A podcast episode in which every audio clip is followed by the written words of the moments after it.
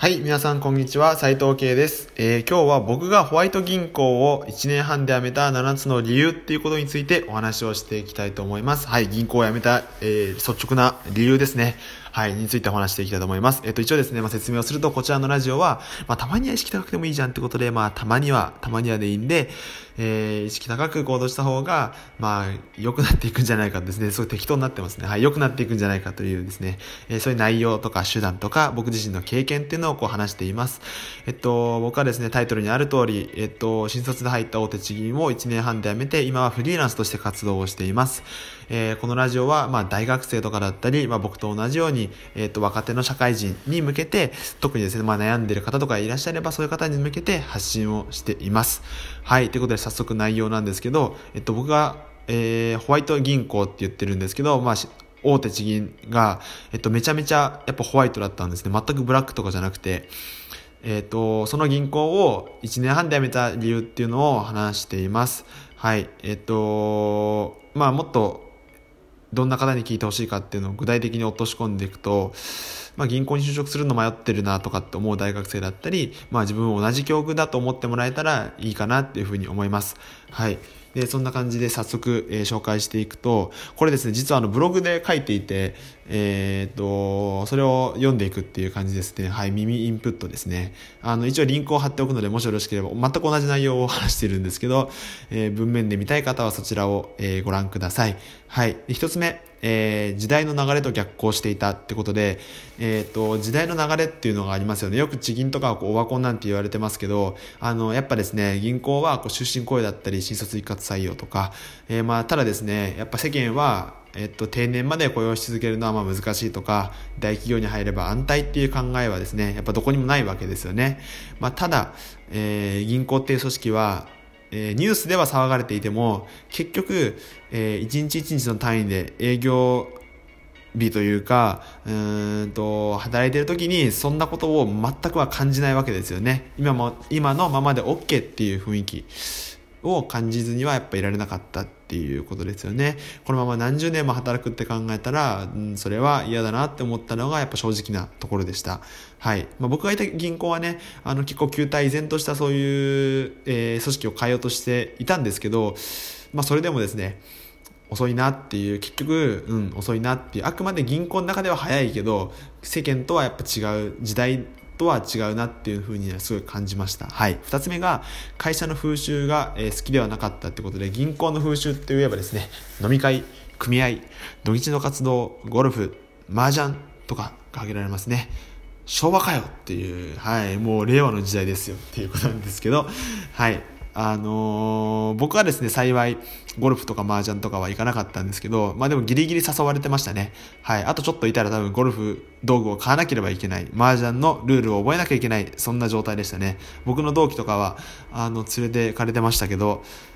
本当にすまんと思いながら、えー、帰ってました。はい。で、まあそういう風習はね、あの、やっぱあるんですけど、やっぱ結局でもね、そういうのも大事っていうのはやっぱ一理あると思っているんですけど、まあとはいえ僕の人生には、えー、不要です、こういったものは。飲み会で得た信頼関係とか、コネとか、飲み会の楽しさっていうのは僕には全く必要なくて、えっ、と、自分にとっての時間っていう方が僕にとっては、えー、よっぽど、よっぽど大事でした。はい。もうなので、えー、そういうのを断とうっていう、やめようっていうふうに、時間もったいないなと思ったのが、えー、率直な理由です。はい。で、三つ目が、えー、お勧めできない商品を売ることがストレスだった。はい。で、僕が一番仕事中にストレスに感じていたのが、えー、このタイトルにある、タイトルじゃなくて、えっ、と、目次というか、えー、見出し、見出し、ブログでは見出しですね。はい、ある通り、お勧めできないものっていうのを売んなきゃいけないってこと。で、えっ、と、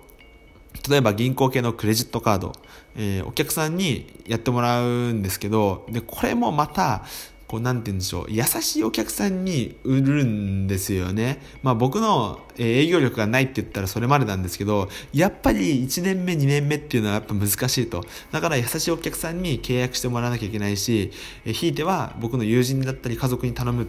頼まないといけない。もう最初なんてね、家族に頼まないとやっていけないですよね。そういうのが本当に嫌で、本当に僕ストレスでしたね。一番ストレスでしたね。はい。それがすごい嫌だったっていうことです。はい。いや、バイクうるさいですね。すいません。はい。で、4つ目が評価の上げ方が嫌だった。評価っていうのは、えっと、社内の評価と、えー、お客さん、僕の場合は住宅ローンやったので、業者からの評価っていうのがあったんですね。で、銀行っていうのはやはり、数字、えー、数字、市場主義。はい。噛まずに言えました。数字が結構やっぱり、えー、手っ取り早い評価上げるためには数字上げることが一番いいっていうことで、うーんと、まあ、要は結構、なんでしょ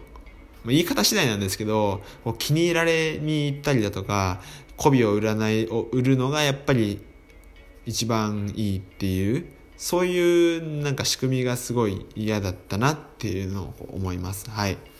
そう嫌だったなしか言ってないですね、さっきから。はい。まあでも嫌だったんですよね。まあ辞めた理由なんでしょうがないですね。はい。で、5つ目が、パフォーマンスとしての仕事に納得いかなかった。あのー、仕事のための仕事っていうのがすごい多くて、これが決まってるからこれをやるっていうルーティンが多かったんですね。はい。で、えー、っと、だから上司に聞いても、や、これなんでこう続いてるか分かんないとかっていうのはざらにあって、じゃあなんでやるねみたいな。でも昔から続いてるからやるんですよ、それは。はい。で、この仕組みっていうのは別にもういい悪いじゃなくて、もうそういうもんだなってすごい思って、まあなので、まあただ、そその嫌だなんだそう思うなら変えればいいじゃんってことで僕もやっぱりこう発言とかもしたりはしたんですけどやっぱり僕一人が一下っ端の僕が無駄を変えれるほどまあそういう権力もなかったしもっと大々的に言う勇気もなかったなって、まあ、ここは僕の完全な実力不足だったなっていうふうにすごい思いました。はい。で、6つ目が尊敬できる先輩がいなかった。えっと、メンターのような人っていうのは、やっぱいるとめっちゃ大事だなと思って、えっと、僕の友人でも、こう、そのメンターについていきたくて、この会社入ったとかっていう人がいたんですけど、えー、やっぱりそういう人って本当に大事で、えー、ただですね僕の場合はそういう、まあ、能力がすごい人はいっぱいいたんですけどその人間性のところまで尊敬できるっていう人が本当にいなくてうーんいなかったです。はい。なので、まあ僕自身がですね、今後、今後そうなれるように、まあ誰かのそうなれるように、えー、頑張ろうと思う次第でありましたね。はい。っていうのが一応6つ目の理由ですね。はい。え、ー、と、ちょバーッと話してきちゃったんですけど、えっ、ー、と、時代の流れと逆行していた。会社の風習が嫌だったということで仕事中はおすすめできない商品売るのがすごい嫌だった評価の上げ方が気に入らないえパフォーマンスとしての仕事に納得いかなかった尊敬できる人がいなかった。はい。で7つ目が、まあ、ここにいるべきでないと感じた、えー、総じてですね。はい。えっとまあもちろんですねいいこともあったしあの学ぶことも多かったしあのいい人もいたんですけどまあ僕がいるべき場所ではなかったなっていうふうなのを個人的に思いました。直感的にこう思いました。だからまあ僕が戦う場所戦う場所って踏む土俵みたいなものはもっと別のとこにあったのかなって思いましたね。はい、まあ、だからこうやって結構マイナスなことばっか言っちゃうと僕あんまりマイナスなことばっか言うの好きじゃないんですけど好きじゃないとか言いつつめっちゃ言ってるんですけど はい。一応まあえー、これが結構まあ大学生とかにとってはリアルなえー、内容なんじゃないかなと思ったので、まあ、一応こういうことをお話をしました。でこれは別にいい悪いとかじゃなくて僕が銀行に合わなかったってただそれだけだと思ってますで僕自身も、えーと、変えたいなとかって思ったし仕事中じゃなくて働いてる銀行員時代もいろいろ仕事終わってからなんか努力をしたりとかっていうふうにこうしたんですけどうんしてで結局辞めるっていう決断を取りましたはいまあ、銀行辞めた今ですね、えー、後悔は全くしていません。ただですね、やっぱ辞めない方がある意味で楽っていうことは一つ言えるかなって思います。まあでもですね、やっぱみんなはみんなの人生だし、自分は自分の人生だしっていうことで、えー、うん、僕がいるべきとこじゃないなっていうふうに思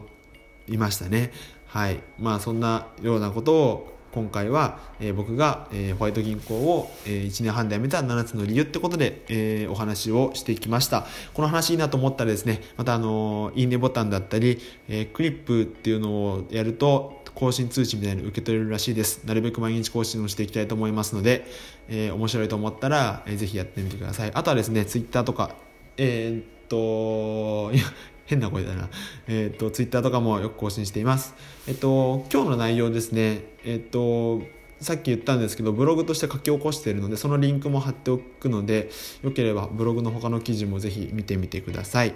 はい、そんなような形で、えもし聞いてくださった方いれば、え本当にありがとうございます。えー、また明日からもですね、更新をしていきたいと思いますので、え、皆さん、えー、たまにはですね、まあ、意識高く、えカフェに行ったりだとか、行ったりだとか朝活したりだとか、えー、してもいいんじゃないかなっていうふうに思いますのでぜひこれの聞いてモチベーション上げて上がるのかな？わかんないけど、えー、やっていきましょう。はい。ということで今日も一日頑張っていきましょう。それでは。